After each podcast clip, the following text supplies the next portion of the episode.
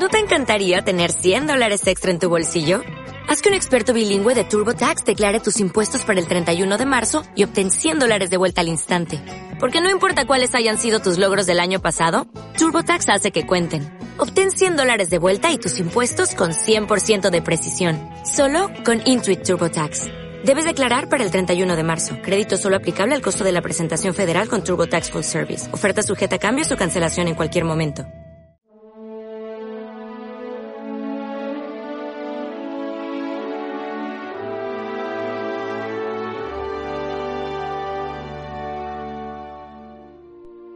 Curó a muchos enfermos de diversos males. Existe el sufrimiento, y ese sufrimiento que es la presencia del mal en el corazón del hombre puede tener como una triple dimensión. Por supuesto el sufrimiento físico, cuando tengo una herida, cuando tengo un dolor de cabeza, cuando he tenido una operación o tengo reuma, no lo sé, hay tantas posibilidades de sufrimientos físicos. Luego, en segundo lugar, claro, está el sufrimiento psicológico, cuando tengo angustia, cuando tengo depresión, cuando tengo tristeza, cuando tengo ansiedad. Es un dolor como incluso casi que más insoportable que el anterior. Y también, por supuesto, hay un sufrimiento espiritual. Cuando mi vida no tiene sentido, cuando tengo un miedo tan grande que me bloquea para relacionarme y, me incapacita para amar y me convierto en el centro del universo. claro, qué bonito es cuando dice que Jesús curaba a la gente de muchos males, no solamente de los males físicos, sino que curaba a la gente de los males psicológicos y de los males espirituales.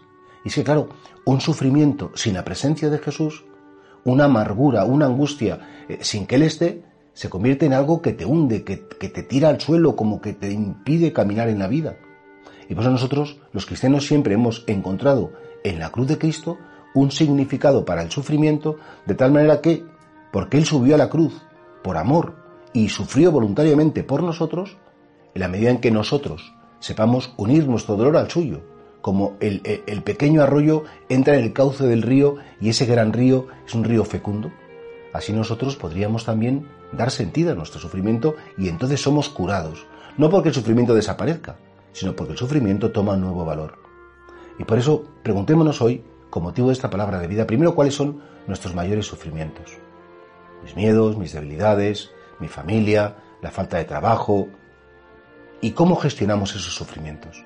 ¿Realmente lo sabemos vivir con fe? O si pensamos que no, es que la vida es un conjunto de buena suerte o mala suerte, a mí me ha tocado la mala, a otros les toca la buena, o va por temporadas, hay temporadas muy bien, temporadas muy mal.